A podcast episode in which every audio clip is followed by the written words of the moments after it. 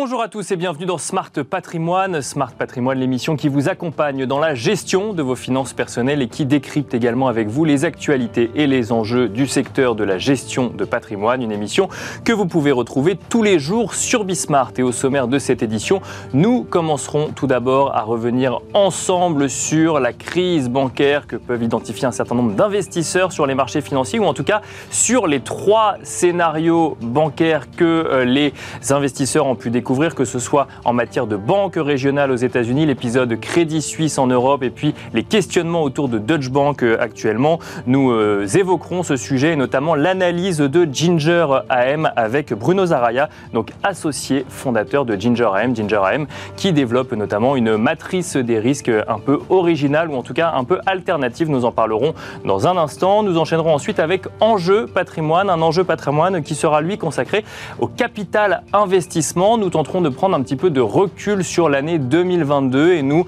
regarderons quelles ont été les grandes tendances dans euh, ce secteur du capital investissement avec Guillaume Tobler, euh, associé Practice Private Equity chez Bain et compagnie France, mais aussi avec Claire Chabrier, présidente de France Invest. On se retrouve tout de suite dans Smart Patrimoine.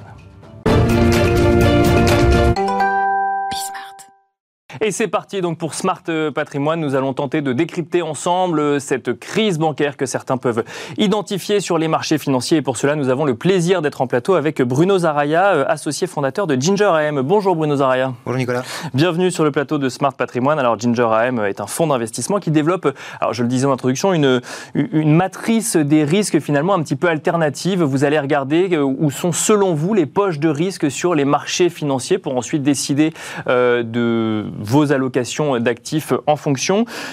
Le sujet que je voulais euh, décrypter avec vous aujourd'hui, c'est euh, ce terme de crise bancaire qu'on voit, qu'on lit, qu'on identifie de manière euh, assez régulière depuis, depuis trois semaines. Certains parlent de crise bancaire, d'autres parlent de trois phénomènes complètement qui n'ont pas de lien les uns avec les autres, si ce n'est peut-être l'origine même des fragilités mises en, mises en lumière avec, enfin, sur le secteur bancaire. Comment est-ce que vous analysez cette situation? Ça a commencé il y a trois semaines avec Silicon Valley Bank.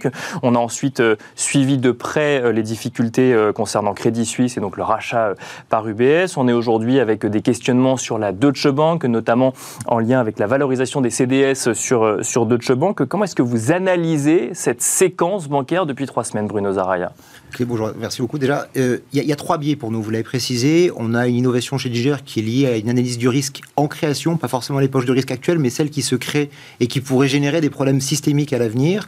Je dirais que cette crise bancaire, on l'aborde de trois façons. La première, de façon fondamentale, ce qui est aussi à l'ADN de Ginger. Donc fondamentalement, on regarde euh, ces cas spécifiques, comme vous l'avez expliqué, SVB, Crédit Suisse, on pourra parler aussi de Bank juste après, et on se rend compte que c'était des cas, de façon fondamentale, qui étaient identifiés depuis un petit moment, puisqu'on voit d'ailleurs que les cours de bourse de ces banques-là étaient très chahutés dès 2022, et ce n'était pas une surprise de se rendre compte que ces banques étaient en difficulté pour des raisons X ou Y qui sont largement compréhensibles de par et leur financement et la construction de leur desk de risque ou autre. Donc c'est quelque chose qui était identifié. La seconde chose, c'est on regarde, nous, vous l'avez dit précisé, notre innovation, est-ce que le risque du marché, est-ce que le risque sous-jacent tel qu'on l'analyse monte suite à ces nouvelles? Parce qu'on peut ne pas monter le risque, mais on doit prendre position par rapport à un phénomène qui se présente à nous. Bien sûr. Et donc on a regardé en effet les risques de Crédit Suisse euh, monter. Donc on était, on était déjà assez élevé, on était déjà autour de 3-4, ils sont passés quasiment autour de 5. Donc ça s'est tendu et c'est normal au vu de ce qui s'est passé. On l'avait aussi sur le CDS de Crédit Suisse, mais il n'y a pas eu de contagion à des banques comme la Société Générale, comme BNP, comme Créécole, comme Intesa, comme BBVA. Donc on est resté sur des problèmes qui pour nous étaient spécifiques au niveau fondamental, qui sont restés spécifiques au niveau des risques. Après, il y a un facteur à identifier, c'est le facteur parce que c'est la seule, ce sont les seules valeurs où le facteur psychologique peut, bah, bien sûr. parce que et où on peut créer finalement le problème à force d'avoir peur que le problème soit arrivé. Exactement. C'est exactement ça. Qu'en fait, on peut se dire, ma banque, le lundi va très bien, et elle va très bien, et parce que j'ai peur le mardi, et que j'ai peur toute la semaine, le vendredi, elle va plus bien. Donc, c'est un facteur à surveiller, et on le surveille là aussi, via nos analyses de risque, et depuis maintenant quasiment trois semaines, on a considéré, on a constaté que le risque sur les bancaires était cantonné aux banques euh, dont on parlait, à certaines banques qui sont plus fragiles en Allemagne ou en Angleterre. Et finalement, ça a été la concomitance des événements. C'est-à-dire que vous avez SVB, on commence légèrement à régler le premier SVB parce que la Fed a garanti tous les dépôts, donc on retrouvait un petit peu de souffle. Et tout d'un coup, vous avez... Sachant qu'il y, y avait, quand même un début de contagion sur les banques régionales aux États-Unis. Il y avait SVB, puis il y a eu Signature Bank, il y a eu quelques banques comme ça qui ont, qui ont subi les secousses finalement de ce qu'on a vu sur Silicon Valley Bank. Tout à fait, et ça a été une bonne chose, je pas une bonne chose, ça a été un facteur extrêmement instructif pour nous Européens de se rendre compte que nous en Europe, la réglementation et les contraintes imposées aux banques qui notamment explique que les cours de bourse sont restés à des niveaux assez faibles, parce qu'il y a eu BAL 1, BAL 2, BAL 3 et tous les risques et tous les, je dirais, les, contraintes qu'on leur a mises. Et ça explique aussi qu'aujourd'hui, elles sont beaucoup plus solides et beaucoup plus réglementées que certaines banques régionales américaines. Néanmoins, malgré le phénomène de contagion, la Fed a plutôt bien joué son rôle en garantissant notamment tous les dépôts des SVB et en rassurant, on n'a pas eu vraiment de bank run important. Et quand ça partait d'une banque régionale, ça allait peut-être chez JP Morgan, chez Goldman Sachs. Il y a eu un côté assez rassurant. En revanche, en Europe, la concomitance avec Crédit Suisse, vous avez le premier actionnaire qui un matin vous dit non mais attendez moi si son problème je n'aiderai pas ce qui est assez surprenant. D'ailleurs il part très peu de temps après. Et puis par rapport à Deutsche Bank que vous citez en effet le CDS de Deutsche Bank s'est mis à monter mais il y a une enquête qui est en cours. L'enquête semble montrer que c'est dû à un acteur qui aurait euh, fait une sorte de position plutôt spéculative sur le titre.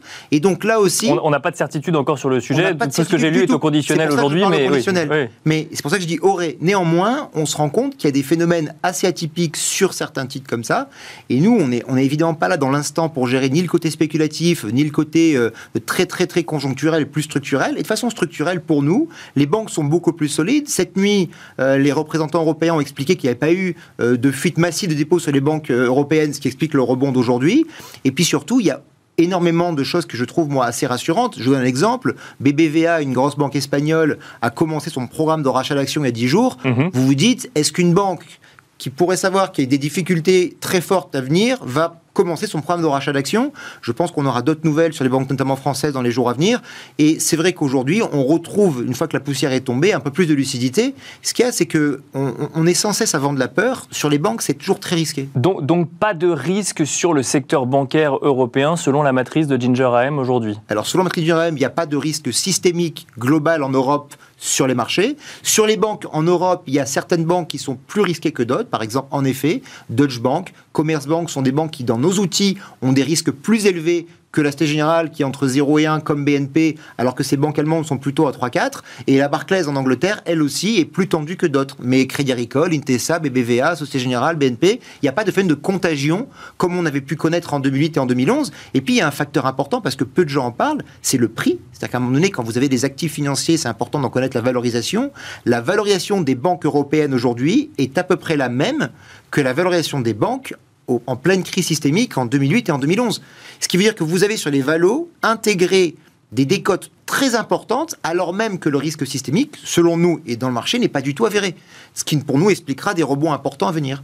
Mais alors, pourquoi il y a cette crainte aujourd'hui des investisseurs sur les marchés? C'est le, j'ai envie de dire, le, timing qui fait que, euh, comme on passe d'un sujet à un autre en matière de, de difficultés bancaires, ça crée une sorte de crainte sur les marchés C'est ce que vous identifiez? Je crois que on est malheureusement, nous on, en souffre parce que ça génère de la volatilité rémunératrice de la volatilité, on pourra peut-être un petit peu après, mais depuis 10 ans, on vend sans cesse, tous les 6 mois à peu près, de la peur. Regardez, là on parle des banques, mais il y a 6-7 mois, la Terre entière parlait de récession, voire de récession grave. On se rend compte que la récession s'est transformée en fin d'année en ralentissement et que ce ralentissement, maintenant, c'est de la faible croissance. Et ça n'est pas du tout la même chose sur la valorisation. Sauf que sur les bancaires, comme on l'a dit tout à l'heure, l'effet psychologique peut prendre le dessus. Alors, il y, a aussi quand même cet effet hausse de taux de la Fed et de la BCE qui a un impact finalement sur l'activité euh, des banques. Et, alors, effectivement, les premières euh, à en souffrir sont ces banques qui été identifiées comme un peu plus fragiles que les autres. Alors, celle-ci, vous savez, la SFB finançait notamment beaucoup euh, de, de, tech dans la Silicon Valley. Et la difficulté, il faut bien comprendre, c'est quand les taux sont à zéro, les projets, et beaucoup de projets sont plus rentables qu'avec des taux à 3, 4, 5 ou 6. Donc déjà, vous financez des projets qui tout d'un coup deviennent moins rentables. Le problème, ce n'est pas forcément la hausse des taux. Vous savez, Warren Buffett dit toujours, c'est quand la mer se retire qu'on voit ceux qui nageaient nus. Le problème, c'est ceux qui nageaient tout nus. Après, la hausse des taux pour les banques, c'est plutôt quelque chose, normalement, de rémunérateur. Je vous donne un exemple. Euh, il y a un an, votre banque, vous prenez 20 centimes, 30 centimes sur vos dépôts parce qu'elle est replacée les taux négatifs. Aujourd'hui, les banques proposent à leurs clients des comptes à terme à 3, 3, 2, 3, 3 et refont beaucoup de marge sur ces actifs-là. Il faut voir que les banques, vous prenez BNP, c'est 8 à 9 milliards de résultats l'année dernière, avec une partie de taux négatifs, avec des taux qui sont à 250, 300 points de base. Pour ces banques-là, c'est beaucoup de revenus en plus. D'ailleurs, en, période d'inflation ou en période de hausse des taux, normalement, les bancaires et les financières doivent en profiter, ce qui n'a pas été le cas en 2022 pour des questions de crainte, et ce qui devrait être le cas dans les prochains mois. Pour, clarifier euh, euh, votre position, deux questions. Une sur euh, SVB. Alors effectivement, lorsque, l'on s'est rendu compte effectivement de ce bank run, ou en tout cas des résultats qui ont été publiés par SVB qui ont entraîné effectivement ce, ce bank run, beaucoup ont dit ils sont passés en dessous finalement des des fourches de la réglementation américaine, donc personne n'a pu rien voir. Vous nous avez dit en revanche euh, tout à l'heure qu'on aurait pu l'identifier, finalement identifier les fragilités de la banque dans le cours de bourse mhm. de SVB. Tout à fait. Le cours, si vous prenez, je ne peux pas vous montrer maintenant dommage, et je, on pourra le faire peut-être parvenir à, à vos auditeurs auditrices, mais si vous regardez le cours de bourse d'SVB en 2022, c'est une chute graduelle et importante tout 2022, comme Crédit Suisse te l'a dit.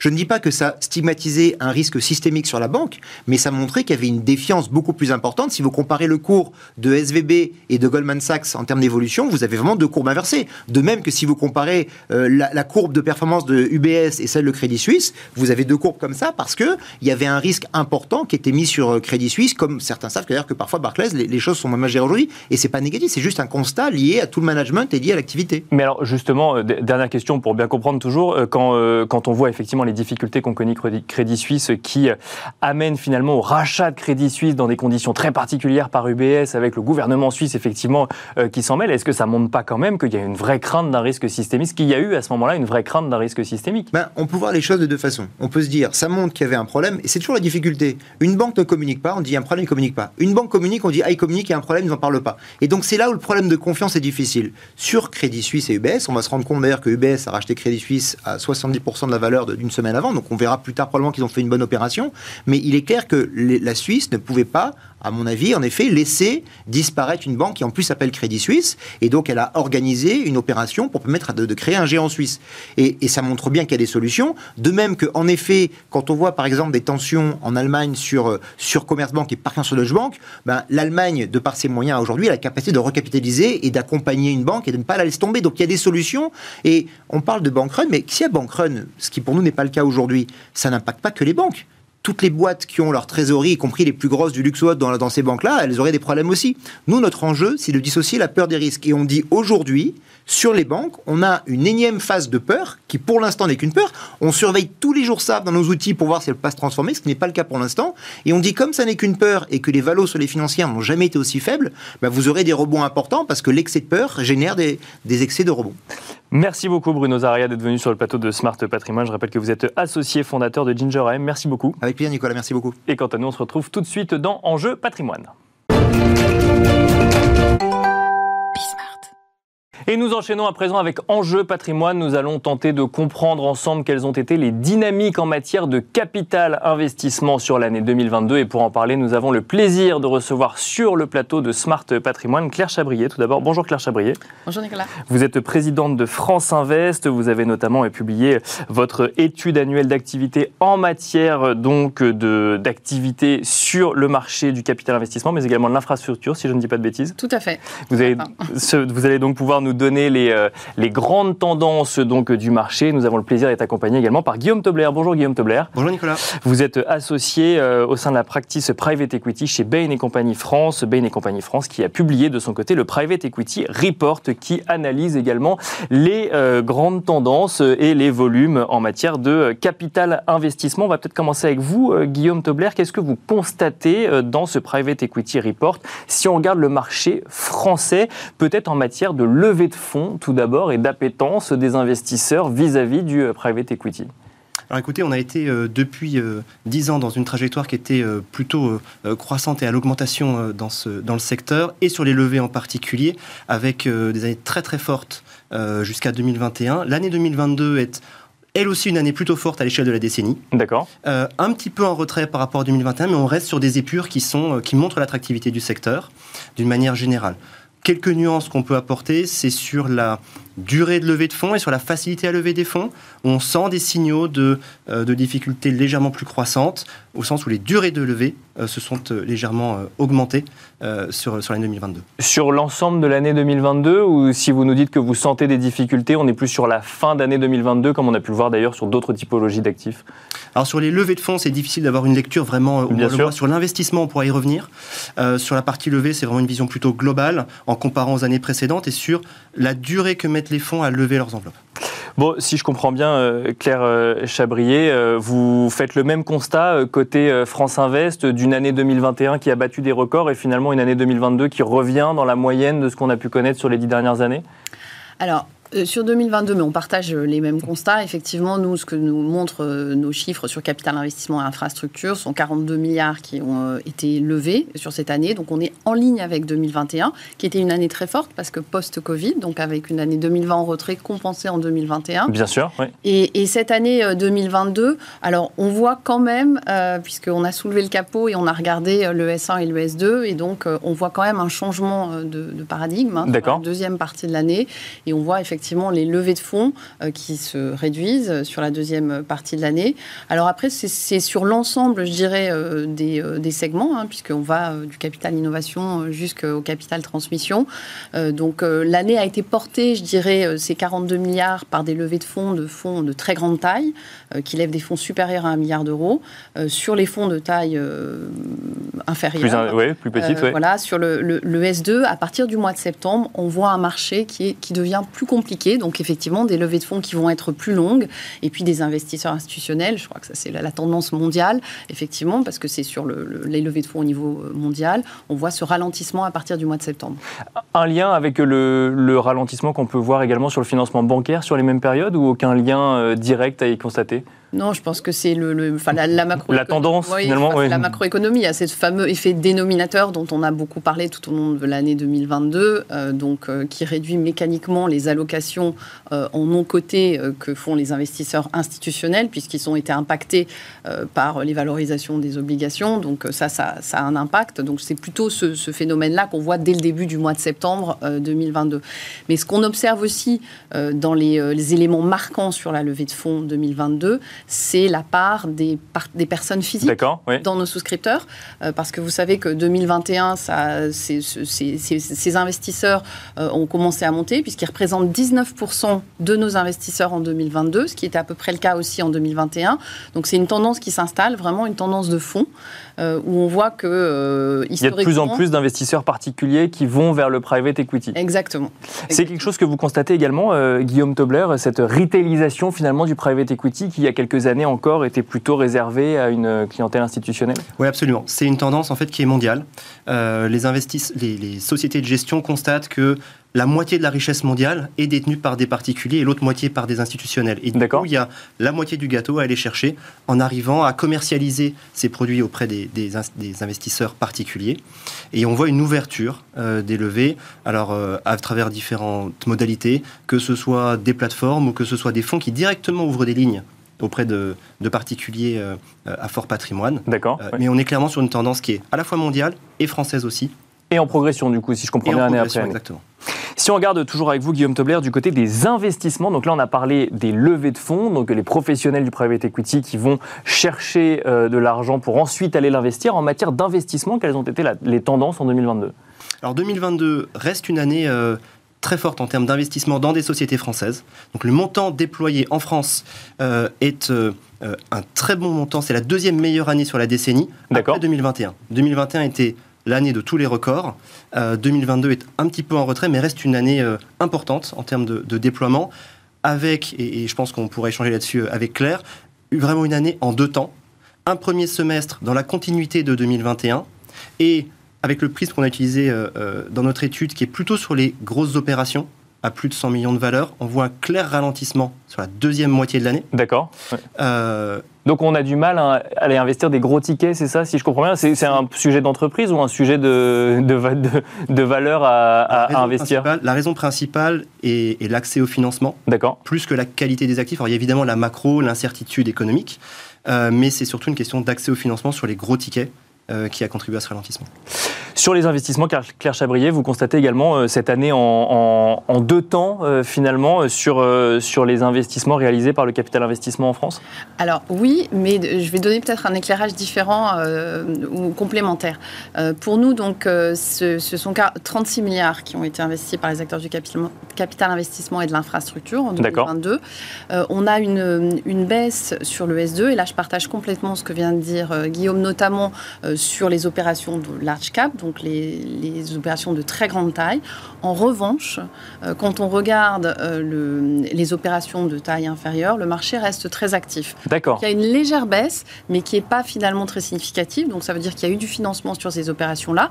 Et puis il y a aussi, on a continué à investir dans les startups, puisque ça on le voit, nous on suit tous ces chiffres-là.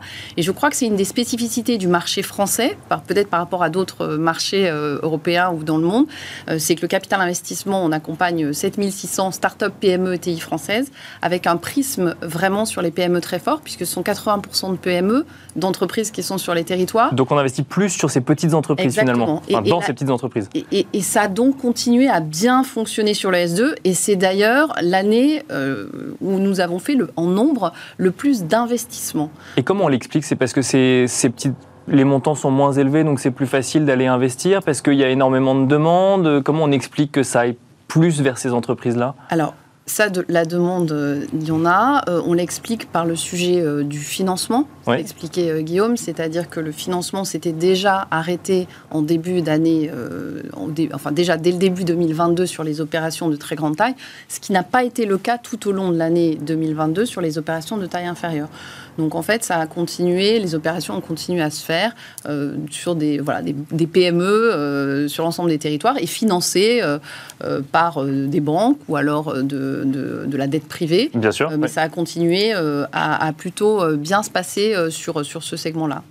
Bon, donc on a évoqué le sujet levée de fonds, on a évoqué l'investissement, ce, qu'on a ce, que, ce qui a été fait avec cet argent. Guillaume, je me retourne vers vous. Est-ce que vous constatez des, des, grandes tendances, effectivement? Parce que, bon, alors on évoque effectivement les PME, donc donc là on parle de taille d'entreprise, en matière d'activité, en matière de thématique, est-ce qu'il y a des choses qui ressortent particulièrement sur cette année 2022 Alors oui, euh, au-delà de l'aspect quantitatif, il y, a, trois dimensions principales, je pense, euh, sur, l'industrie. La première, euh, c'est celle qu'on évoquait tout à l'heure de, de retailisation, de commercialisation vers des, vers des particuliers, je n'y reviens pas. La deuxième, c'est un sujet technologique, avec tout l'univers du Web 3 et en fait les technologies qui le servent, donc tout ce qui est tokenisation, blockchain. D'accord on a souvent en tête euh, les crypto-monnaies quand on dit ça. En fait, c'est une application, mais il y a tout un panel de technologies derrière qui peuvent, euh, qui servent, qui sont servies par des entreprises en forte croissance et dans lesquels les investisseurs euh, peuvent aller euh, euh, placer leur argent. Et, donc là, on voit effectivement des fonds de private equity investir dans ces nouvelles technologies. Oui, au, niveau mondial, il y a à peu près 100 milliards de dollars qui sont déjà investis dans des sociétés qui sont sur ces technologies-là. Donc c'est en train de, gagner en, en maturité et, on est encore dans une phase de croissance importante. et puis ce sont aussi des technologies qui peuvent servir les participations des fonds pour améliorer leurs opérations et qui peuvent aussi même impacter bah, la façon dont les fonds euh, travaillent avec plus de digitalisation, euh, plus de fluidité dans leur process. Euh, Donc ça, c'est la deuxième, le deuxième grand mouvement. Le troisième, évidemment, c'est la transition énergétique. on est dans la continuité d'un mouvement de, long terme et on voit de plus en plus d'opportunités d'investissement et des critères de sélection dans les, dans les comités d'investissement qui apportent de plus en plus d'importance ESG. De, plus en plus drastique, vous voulez dire, vis-à-vis des critères ESG, quand ils choisissent les investissements qu'ils réalisent au sein des entreprises Absolument. Dans la façon de, prioriser les investissements, la notion, euh, les notions ESG remontent dans l'agenda. Les notions ESG, on en avait déjà parlé sur ce plateau avec vous, euh, Claire Chabrier, notamment sur l'accompagnement qu'on pouvait faire vis-à-vis des, entreprises. Vous constatez que c'est euh, finalement une des grandes tendances de cette année 2022 qui va se poursuivre sur les prochaines années? C'est majeur. En fait, ça aussi, c'est un des grands changements, euh, je dirais, des 18 euh, derniers mois. Et je crois que le Green Deal européen a été un marqueur euh, pour notre industrie et pour les entreprises d'ailleurs. Donc, effectivement, le, le filtre qu'on met pour regarder et sélectionner les, entreprises de, porte, enfin, dans lesquelles nous allons investir, on a rajouté dans les différents filtres qu'on avait, on a rajouté ce nouveau filtre. Alors, peut-être, je, parlerai plus du E aujourd'hui. Bien sûr, tous les enjeux de climat et de biodiversité. Mais on voit bien qu'effectivement, on on, rajoute dans notre analyse sur la réflexion sur l'évolution du, business model d'une entreprise, euh, sur les risques de rupture, sur les, euh, risques de, ou les nécessités de pivoter euh, telle ou telle partie du business model de l'entreprise, bien sûr quel que soit le secteur d'activité ou le business model. D'accord. Toutes les entreprises sont, sont concernées. Toutes les entreprises devront pivoter une partie de leur business model. Alors, si c'est 5%, ça se gère facilement. Bien sûr, oui. Si c'est si au-delà de 50%, c'est plus compliqué. oui. Donc, c'est quelque chose qu'on regarde. C'est c'est un changement et une transformation aussi dans nos sociétés de gestion. Ça veut dire beaucoup de formation et de pédagogie, parce qu'il faut pouvoir accompagner ces entreprises. Ce sont aussi des opportunités d'investissement, évidemment, puisqu'il va y avoir des solutions, des entreprises solutions pour répondre à ce, à ce défi du réchauffement climatique, donc des investissements très intéressantes. Et puis toute la partie transition, c'est-à-dire comment on accompagne les entreprises dans leur transition. Ça, c'est un enjeu majeur, euh, puisque, comme on vient de le dire, ça concerne toutes les entreprises et ça fait vraiment partie de notre rôle à la fois de financer, mais aussi d'accompagner dans cette transformation. Parce qu'il y a le sujet de de finalement de, mettre des contraintes plus drastiques à l'investissement avant d'y aller et le sujet de transformer finalement l'activité de l'entreprise au quotidien quand on est investi dans ces entreprises pour les faire correspondre finalement euh, à ces critères. Exactement. Et là, je crois que c'est là que le capital investissement a tout son rôle à jouer et des atouts euh, formidables puisque ce travail, on le fait dans les entreprises. C'est-à-dire quand on investit, on n'est pas passif, vous le savez, on est très actif. Euh, et donc pour un entrepreneur aujourd'hui, se retrouver notamment un chef d'entreprise, dirigeant de PME, qui n'a pas de responsable RSE, c'est quand même un sujet complexe à aborder. Et donc, on est là pour apporter justement ce savoir-faire aussi maintenant, qui a une corde qu'on est en train de rajouter à notre arc, euh, pour accompagner les dirigeants dans cette transformation, mettre en place des feuilles de route et année après année, puisque vous savez qu'on a ce fameux temps long devant nous, Bien sûr, euh, les aider euh, à se transformer et à faire cette transition. Un, focus rapide avec vous, Claire Chabrier, Claire Chabrier pardon, sur ces investisseurs particuliers. On a parlé, effectivement, on a évoqué donc cette retailisation du secteur. Euh, est-ce que vous constatez que euh, les investisseurs particuliers s'y connaissent plus en private equity qu'il y a quelques années ou ça reste quand même, il y a encore un petit peu de travail à faire sur le sujet? Bien sûr, il y a du travail, puisque c'est une classe d'actifs qui est euh, très récente pour les particuliers, puisque il y a encore 2-3 ans, ils représentaient absolument pas les fameux 19% dont je vous parle aujourd'hui. Donc, bien sûr, il y a beaucoup de pédagogie, d'ailleurs, on y travaille. Vient juste de sortir des vidéos euh, pédagogiques à destination à la fois des particuliers et des distributeurs, parce que ça aussi c'est un enjeu de former les réseaux de distribution. On est en train de travailler aussi sur une formation digitale euh, à grande échelle hein, pour les distributeurs. Euh, donc il y a un enjeu bien sûr de, de pédagogie, et c'est aussi le rôle de France Invest d'accompagner sur, sur ce sujet-là. ensuite, nous, notre conviction, c'est que le capital investissement, c'est, comme je disais, une, une classe d'actifs illiquides sur le long, et donc il faut investir régulièrement. C'est pas un investissement euh, qu'on fait euh, une année pour voir en fait. C'est un investissement régulier, vintage année après année, euh, pour se construire en fait une, une partie de son patrimoine. Et c'est un, un, investissement qui donne du rendement quand même, hein, puisque je rappelle que historiquement... Non pas sans risque, mais avec du rendement. Bien sûr, du risque, de l'illiquidité, mais du rendement. Et nous, on regarde ces chiffres et c'est une classe d'actifs qui a surperformé l'ensemble des autres classes d'actifs année après année. Donc, allouer une partie évidemment de, son épargne euh, année après année. Et c'est pour ça que ça fait beaucoup de sens, notamment dans le cadre de l'épargne retraite, qui est aussi un sujet d'actualité. Euh, donc euh, voilà, beaucoup de choses positives. rapidement, Guillaume Tobler, alors effectivement, on a parlé de l'année 2022, on est en 2023, c'est toujours très difficile de donner des perspectives, mais à la lumière de ce que vous avez vu en 2022, quelles sont les perspectives pour vous pour cette année 2023 sur le private equity? Excellente question. Excellente question. Ah, j'ai cru que vous alliez vous arrêter. Excellente, excellente question. euh, non, il, est, il, est, difficile de faire une, projection sur l'année. Ce qu'on voit sur le début de l'année, euh, parce qu'on est déjà à la fin du premier trimestre, c'est quand même une activité qui est encore euh, au ralenti, notamment sur les plus grosses opérations. Je rejoins la nuance qu'on faisait tout à l'heure avec Claire. encore au ralenti, mais avec des signes euh, plutôt encourageant de, reprise jusqu'à euh, jusqu'à ces dernières semaines. Euh, l'actualité du financement sera au cœur des questions qui vont se poser cette année, qui vont quelque part conditionner la possible reprise, au-delà de la macroéconomie qui a l'air de se porter un peu mieux que les prévisions initiales qui étaient faites. On s'attendait à une forte récession, on ne la voit pas encore arriver. Euh, et ça, c'est aussi un des facteurs qui conditionne la qualité des actifs qui arriveront sur le marché.